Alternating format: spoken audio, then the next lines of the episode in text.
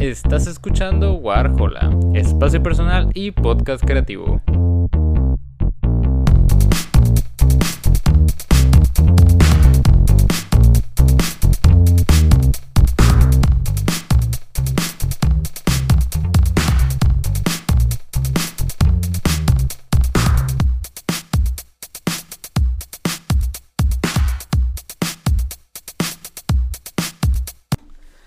Muy buenas a todos, bienvenidos a un nuevo episodio de Warcola. No sé qué tanto se escuche la, la chamarra que traigo en esta ocasión, pero voy a tratar que, que no haga demasiado ruido mientras hablamos. No, eh, pues una vez más, este episodio está casi patrocinado por Carta Blanca. Muchísimas gracias, arroba Carta Blanca MX.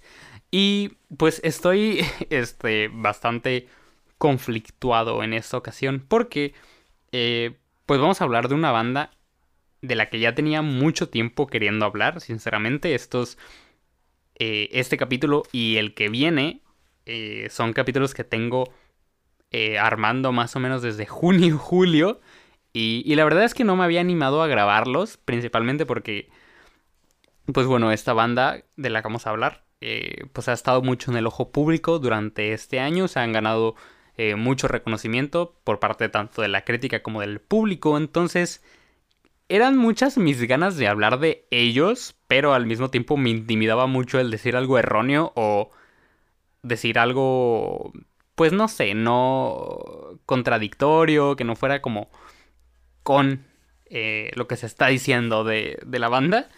Pero pues ya creo que para que no se me haga más tarde y pues para ya también quitarme las ganas, por fin me decidí a hacer este capítulo. Y también pues comentarles que este es el primero de dos episodios hablando únicamente de esta blanda, de esta blanda, de esta banda. Eh, el primero pues es el de esta ocasión.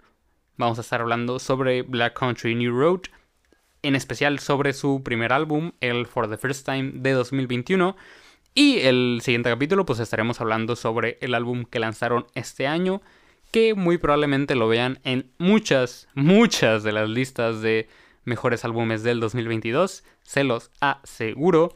Y pues nada, también, este, pues podríamos haber empezado únicamente hablando sobre el álbum de este año, Lands From Up There, pero la verdad soy muy fan del For the First Time, este álbum debut que digo lanzaron a inicios del año pasado. Entonces, pues sirve también para ponerlos un poquito en contexto con respecto a la historia de la banda y su corta pero muy muy importante trayectoria. Eh, pues ya una vez comenzando, podríamos decir que Black Country Road es en realidad un proyecto que lleva como bastante tiempo en construcción. O sea, eh, los miembros ya tocaban, o bueno, buena parte de los miembros ya se conocían y tocaban juntos desde 2017, incluso eh, tenían otra banda que pues contaba con, otro nombre. Eh, llegaron a grabar algunos demos, creo que inclusive llegaron a, grabar un álbum en completo por ahí de 2018. No recuerdo la verdad el nombre de la banda original. Eh, que... Pero igual se los busco, ¿por qué no? Era... Ah, ya. Bajo el nombre de Nervous Conditions. como digo, por ahí de 2018 incluso llegaron a grabar un álbum ya en completo. Pero, eh, pues por acusaciones eh, sexuales en contra de uno de los miembros, pues al final ni el álbum fue lanzado, ni pues sucedió realmente nada con la banda, ¿no? Al final ellos se disolvieron y echaron a dicho miembro y pues se volvieron a juntar eh, con otra... Buena parte de los miembros pues permanecieron, pero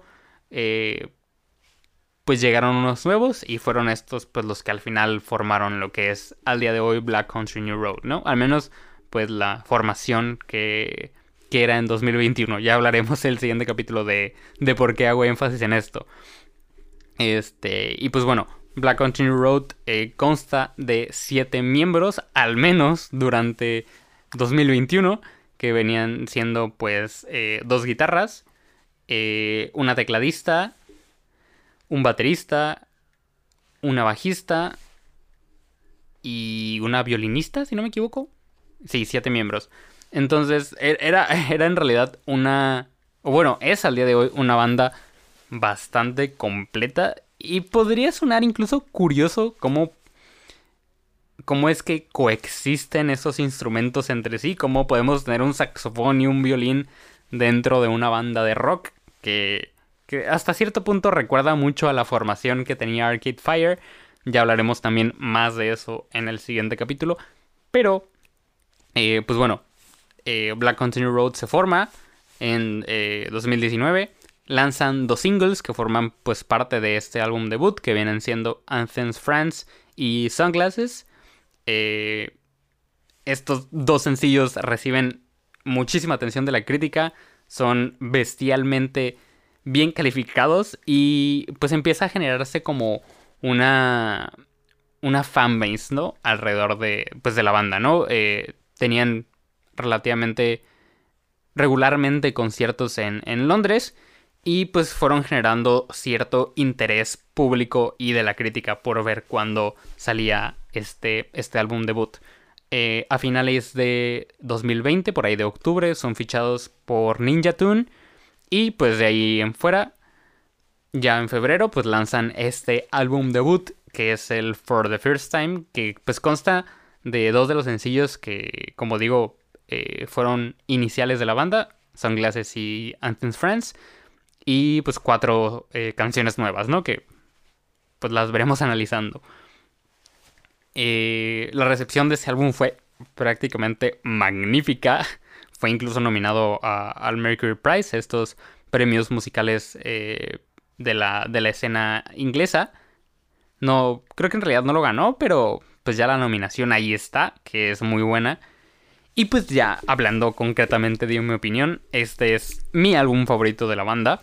Eh, yo, bueno, para los que igual no tengan una idea más o menos de qué va, Black Continue Road toca algo así como una especie de rock, post-rock, este, un tanto eh, andando en la música experimental, pues dentro de, de, más de la, de la onda que viene manejando Black Midi estos últimos años, o sea, Black Continue Road surge dentro de esta escena eh, más experimental del rock inglés, de donde, como digo, surgen bandas como Black Midi, que creo que son pues, los estandartes este, más claros de la escena, donde salen bandas como Squid, donde salen bandas como Fontaines DC.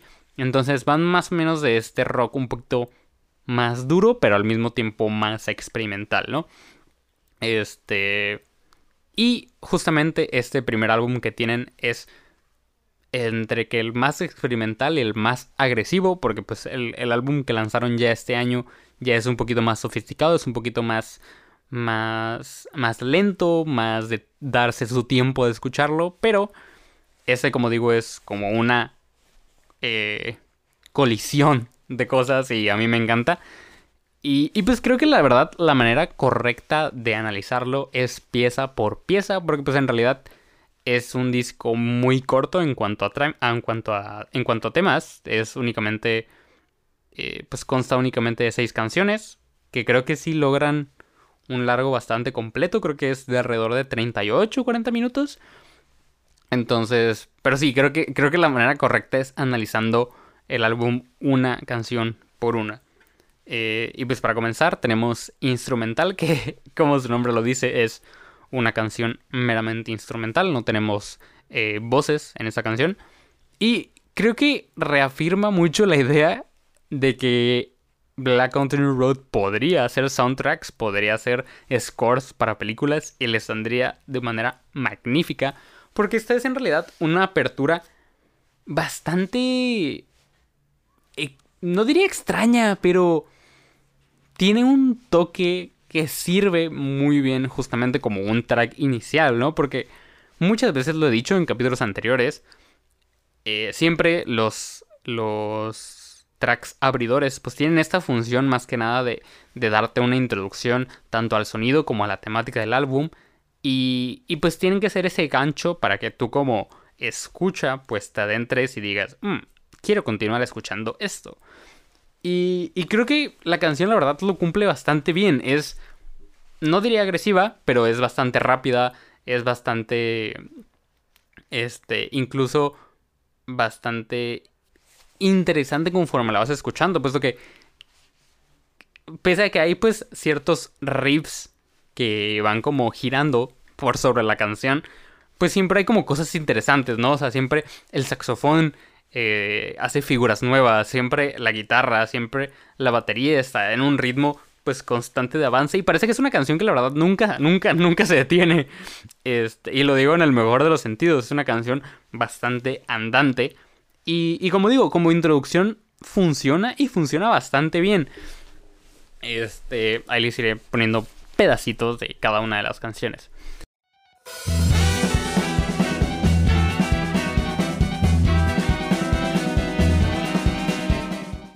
Eh, continuando, pues tenemos eh, Anthems France, que como digo, pues, fue uno de los, de los sencillos iniciales de la banda.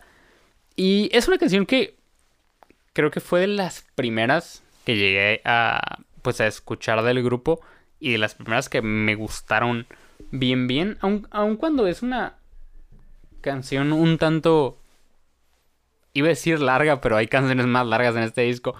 Eh, pues es una canción muy del rock progresivo, muy de, muy de altos y bajos, muy de, de, pues de estar escuchando con detenimiento. Pues creo que también es válido ir aclarando esto desde este episodio porque pues Black Country Road es en realidad una, una banda que requiere cierto tiempo para escucharse. Eh, a pesar de que, como digo, este álbum es mucho más agresivo y mucho más de un estilo que a mí personalmente me gusta más, porque pues, me gusta mucho el rock un tanto más pesado. Eh, pues también aclarar que es una banda que es complicada a veces de escuchar. Son muy buenos, eso no se lo quito, no, no se lo niego, pero sí a veces puede ser complicado entrarles. Y, y la verdad es que esta canción, pese a que me gusta mucho, me tardé mucho tiempo en que me llegara a gustar. Y, y hay otras canciones de este álbum que son pues piezas eh, largas de 10, 7 minutos y que sí son muy buenas, son épicas, son magníficas, pero son canciones que le, le exigen, no le piden, le exigen a la escucha una pues una atención y y, y un, un tiempo, pues un, una unas escuchas necesarias, un mínimo de escuchas también para poder llegar a apreciarlas correctamente. Porque pues la verdad es que la primera vez que puedes llegar a escuchar muchas de estas canciones, pues pueden parecer extrañas, incluso muy sin sentido, como que de estructuras medio medio para todos lados, pero la verdad es que son al final de cuentas terminas dando cuenta que son canciones muy bien armadas y muy bien construidas y que se nota que aun cuando son siete miembros y cada uno pues aporta lo suyo, o sea, Isaac Wood, que, era buena parte de, la mente eh, letrista del grupo, pues tiene su toque, o sea, dentro de las letras tenemos cosas muy interesantes de leer y de tratar de descifrar. Este, el saxofón es un instrumento que nunca deja de, de, de brillar y de dar atención dentro, de, dentro del álbum. El baterista es un trabajo muy bueno la tecladista con sus respectivos eh, riffs y, como digo, cada uno tiene su momento y cada uno aporta algo que hace que todas estas épicas y que todo este álbum no suene desordenado y no suene como para todos lados, ¿no? Como digo. Y, pues esta canción es una muy buena prueba de ello. Eh, como digo, pues Athens France es mucho más de esta dinámica del rock progresivo. Eh, la canción en realidad digamos que gira alrededor de este ritmo de la batería y de la guitarra. Y pues yo creo que vale la pena que la escuchen por su cuenta y, se vean dando una idea de, de lo que estamos hablando, ¿no?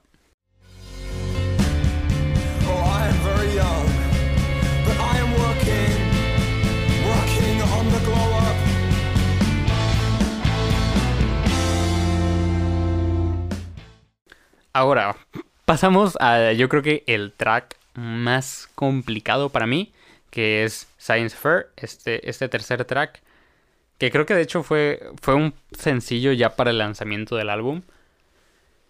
Y no diría que no me gusta, pero es una canción a la que no estoy como tan encariñado. Es decir, no... Como que no encuentro tantas cosas que me fascinen de esa canción. Me gusta, pero hay como muchos puntos. Y es que en realidad es, yo creo que la de, de todo el disco, la más experimental y la que puede sonar mucho más agresiva para el escucha estándar. Porque es una canción que tiene sintetizadores muy presentes, que tiene guitarras muy fuertes, que tiene una estructura, como digo, ahora sí mucho más libre, mucho más este del free jazz, por ejemplo, muy de, del rock progresivo también. Entonces, incluso para mí es extraña de escuchar y creo que es la que, como digo, sale más del estándar de, de incluso del de, el catálogo de Black Country Road. Pero tiene pues otros puntos que la verdad es que me gustan mucho. Eh, la batería y la guitarra son uno de ellos y creo que el punto más álgido de esta canción es la letra, que, que en realidad, como lo mencionaba con la canción anterior, pues vemos mucho de la increíble capacidad lírica que tienen pues los integrantes del, los integrantes del grupo en, en conjunto, ¿no? Eh, porque pues en realidad Science Fair, sin ahondar pues mucho mucho en, en lo que trata, pues es fuera de una historia, porque es en realidad una narrativa, es una crítica a muchas cosas. Eh, eh, algo muy divertido de este álbum en general, de todas las letras, es que encontramos referencias tanto a la cultura popular como a las condiciones políticas y sociales de la actualidad, que aun cuando es un álbum muy de 2021, pues son cosas que siguen estando presentes. Ahí en la, canción que sigue, eh, Son Clases, hay unas referencias a Kanye que, como digo, son de 2021, pero siguen siendo muy presentes aún en este año, que ese güey pues la sigue cagando. Muy en 2022, Kanye sigue siendo cagada y media. Y, como digo, siguen siendo pues cuestiones muy presentes eh, en nuestra sociedad. Entonces, creo que es un punto también bastante analizable y bastante interesante que, aun cuando pueda llegar a gustarles o no eh, la música, los instrumentales, dense una checada a las letras. Están muy interesantes, están hasta cierto punto divertidas y tienen mucho contenido, que son, este, al final de cuentas, canciones muy completas, muy llenas de contenido lírico, de, de mucha información. Entonces, creo que también es, es parte de lo que ha vuelto esta banda muy importante en la actualidad y, y muy interesante tanto para la crítica como, como para el público, ¿no? Que mm, hacen una mezcla musicalmente hablando, mm, que no es nueva, pero el cómo ellos la ejecutan tiene cierta chispa que los hace diferentes. Y cuando juntamos esto con estas letras tan, tan, tan llenas de cultura, hablando, como digo, social y políticamente, y llenas de cultura popular, pues al final de cuentas tenemos un proyecto bastante completo, bastante, bastante interesante y bastante este, pues al menos innovador dentro de todo lo que terminan juntando, ¿no? Entonces sí, Science Fair no es mi, no es mi tema favorito, pero eh, pues no, no ignoro el increíble trabajo lírico que tiene. Como digo, ah, habla de muchas cosas la canción a final de cuentas. Este, pero instrumentalmente es la que quizás no va tanto conmigo.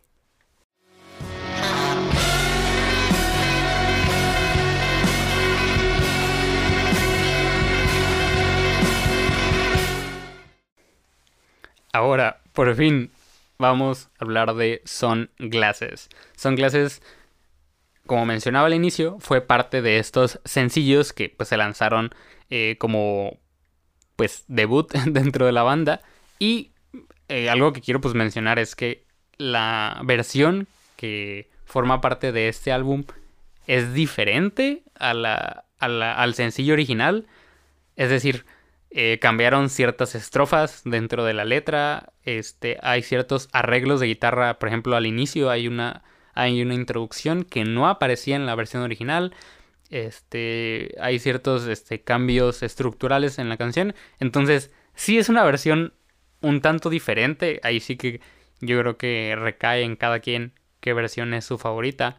Si me lo preguntan, la versión del álbum es increíblemente superior pero pues también hacerles notar que, que pues pueden llegar a escuchar eh, la versión original y pues ahí Eh, ustedes decidirán cuál es su favorita, ¿no? Pero, como digo, a mí la versión del álbum es mi favorita. Y ese también es mi track favorito del álbum y de la banda así en general. Eh, no se imaginan la cantidad de veces que vi a Luz Carrasco, un saludo, compartiendo esta canción en historias de Instagram.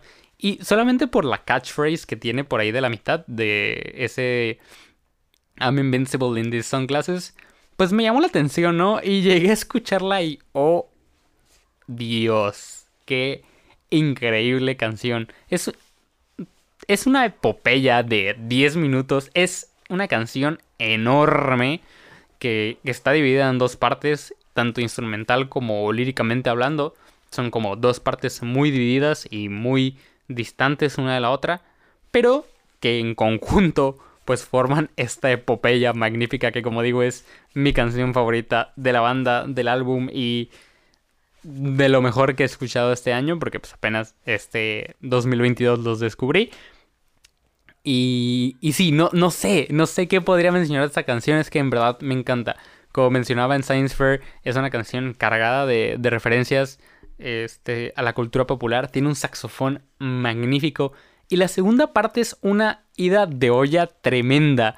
Y es que se va, o sea, la canción arranca en un ritmo y va introduciendo poquito a poquito ciertos elementos y llega un punto en el que simplemente se va. La canción despega y te deja ahí en, el medio del campo como de que qué fregados está pasando, pero es magnífico experimentarlo y es pues increíble. Es, es, una canción magnífica y yo creo que también, al igual que Anthems Friends, vale más la pena que ustedes la escuchen a que a que me tengan aquí disociándome y explayándome de cómo me encanta esa canción.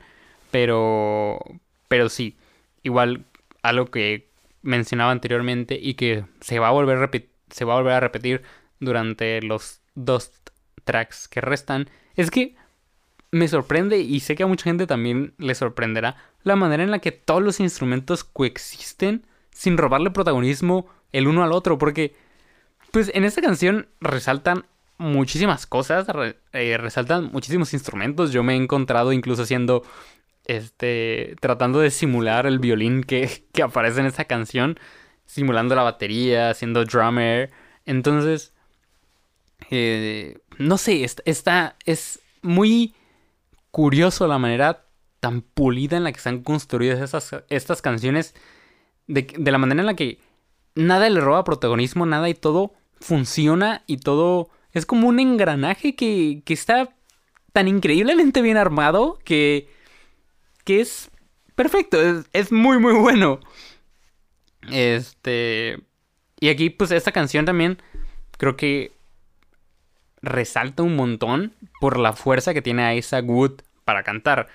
Eh, algo que se me había pasado mencionar es que muchas de las canciones funcionan porque son canciones muy dramáticas. Este Isaac Wood, el vocalista, tiene una manera de cantar a veces tan agresiva y tan desgarradora que se ve que, que hay emoción detrás. O sea, no es únicamente lo que está cantando, sino cómo lo canta. Y eso influye un montón en, la manera en la que al final se transmiten las canciones. Y creo que Sunglasses es uno de esos ejemplos clarísimos. Porque no sería lo mismo si cantara, como por ejemplo en la versión original, que es un poquito más tenue su voz, a esta versión del álbum ¿Y cómo llega ese, este, eh, Leave My Daddy's Job Out of Here?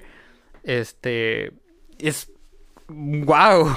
Y es que es eso, es la manera en la que él canta, en la manera en la que expresa lo que al final de cuentas pues está, está cantando, ¿no? Y, al final, como menciono, te das cuenta también de lo importante que es la manera de cantar, no únicamente pues la voz, este, su tonalidad, lo que quieras, sino el drama y la emoción que se le impregna a, la forma de cantar.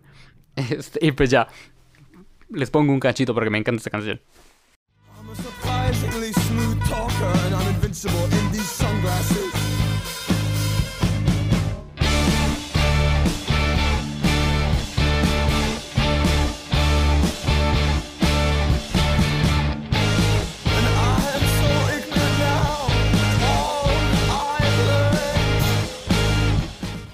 Eh, bajando un poquito el ritmo, pues tenemos Track X, que pues yo creo que va a ser quizás la favorita de varios, porque pues la verdad es que para este punto el álbum venía como bastante acelerado, bastante fuerte. Este sí había tenido como ciertos descansos, pero nada como bien concreto, como que siempre eran canciones que al final despegaban o, o mantenían un ritmo como muy constante, como por ejemplo eh, la, instrumental del inicio, pero para la fortuna de muchos, Track es un descanso eh, pues bien merecido, es en realidad una canción bastante tranquila, pero que resalta mucho por su producción, es, es en realidad una canción bastante delicada, por ahí pueden checar la, la presentación de esta canción en, el, en, la, en la entrega de los Mercury Prize, y también es una de mis favoritas también creo que funciona para también, también, también, también, para darte cuenta de, de la habilidad que tiene la banda, no únicamente para armar epopeyas y para armar épicas de acción, como venían siendo las canciones anteriores, sino que también pueden hacer, si no viene una balada, pues sí una canción un poquito más tranquila y que no pierde esta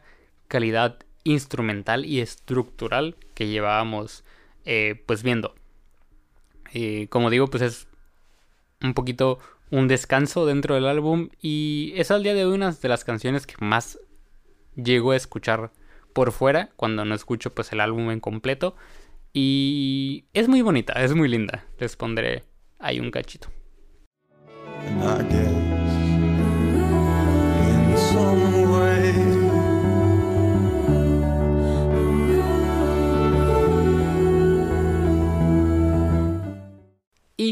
Pues después de este descanso tenemos Opus, que, oh Dios mío, es otra ida de olla tremenda. Y es, creo que, uno de los mejores cierres, sino que el mejor cierre que pudo haber tenido este álbum.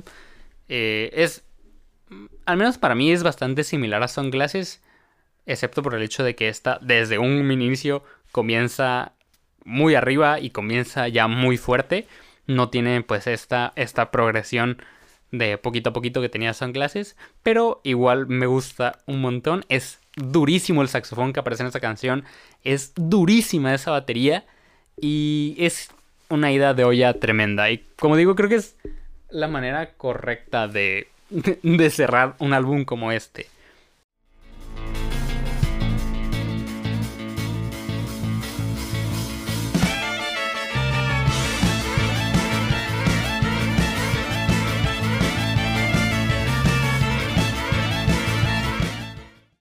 Y pues bueno, ya una vez habiendo hablado de cada canción por separado, pues, ¿por qué me gusta tanto este álbum? La verdad es que... No lo sé. O sea, la, la primera vez que lo escuché por completo, me gustó, pero no hubo como una fascinación tan grande. Y... Y pues fuera del hecho de que yo lo haga, o sea, yo termino a veces pues escuchando álbumes cuatro o cinco veces por el mero hecho de poder dar una, una opinión pues fundamentada. Pues este álbum lo llegué a escuchar en varias ocasiones y sí llegué a notar que, que conforme más lo escuchaba más me llegaba a gustar y más notaba la increíble habilidad mm, pues musical que tienen todos los integrantes y, y pues más me iba gustando, ¿no? Porque vas, vas descubriendo cada vez más cosas este, al final yo creo que se irán dando cuenta que yo soy mucho de... de... Terminan gustándome muchos esos álbumes que requieren varias escuchas. Al final de cuentas, el, Modern Vampires of the Weekend de, de Vampire Weekend es un álbum muy oscuro que requiere muchas escuchas.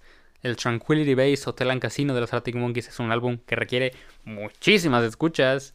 Entonces, soy una persona que les da esa oportunidad a los discos y que termina pues encontrándose con la verdadera joya que son. Y, y pues este fue uno de esas joyitas. Como digo, ya llegó un punto en el que llegué a escuchar este álbum innumerables ocasiones porque era, era tanto mi gusto, era tanta mi emoción al escucharlo que, que siempre era, era un viaje bastante divertido. Entonces, pues sí, yo creo que también eh, como lo menciono, es hasta forzado. O sea, el álbum exige varias escuchas. Sé que a muchos de ustedes podrían no gustarles en la primera ocasión, pero eh, pues denle más, denle la oportunidad. Creo que al final se darán, se, se verán, perdón, se llevarán una muy grata sorpresa y encontrarán una banda bastante interesante. Creo que es la manera de catalogarlos, bastante, bastante interesante. Y pues nada, creo que ya una vez habiendo hablado de mi, bueno, del primer álbum de la banda y de mi favorito, pues podremos pasar al mm, grandísimo Answer From Up There de este año. Y, pues nada, con esto cerramos el capítulo de esta ocasión. Como digo, eh, eran muchísimas ya mis ganas por hablar de esta banda. Y, pues nada, muchas gracias por escuchar hasta acá. Muchas gracias Carta Blanca por patrocinarnos. Y pues nos vemos en el siguiente episodio hablando otra vez de Black Country Road para ya pues terminar este especial. Y pues nada, muchas gracias por escuchar. Nos vemos en la siguiente. Bye. Gracias por escuchar este episodio de Warhola. No olvides seguirnos en Instagram como WarholaMX y si el proyecto es de tu agrado y quisieras apoyarlo, también contamos con Patreon. Una vez más, muchas gracias por escuchar y nos vemos en el siguiente episodio. Bye bye.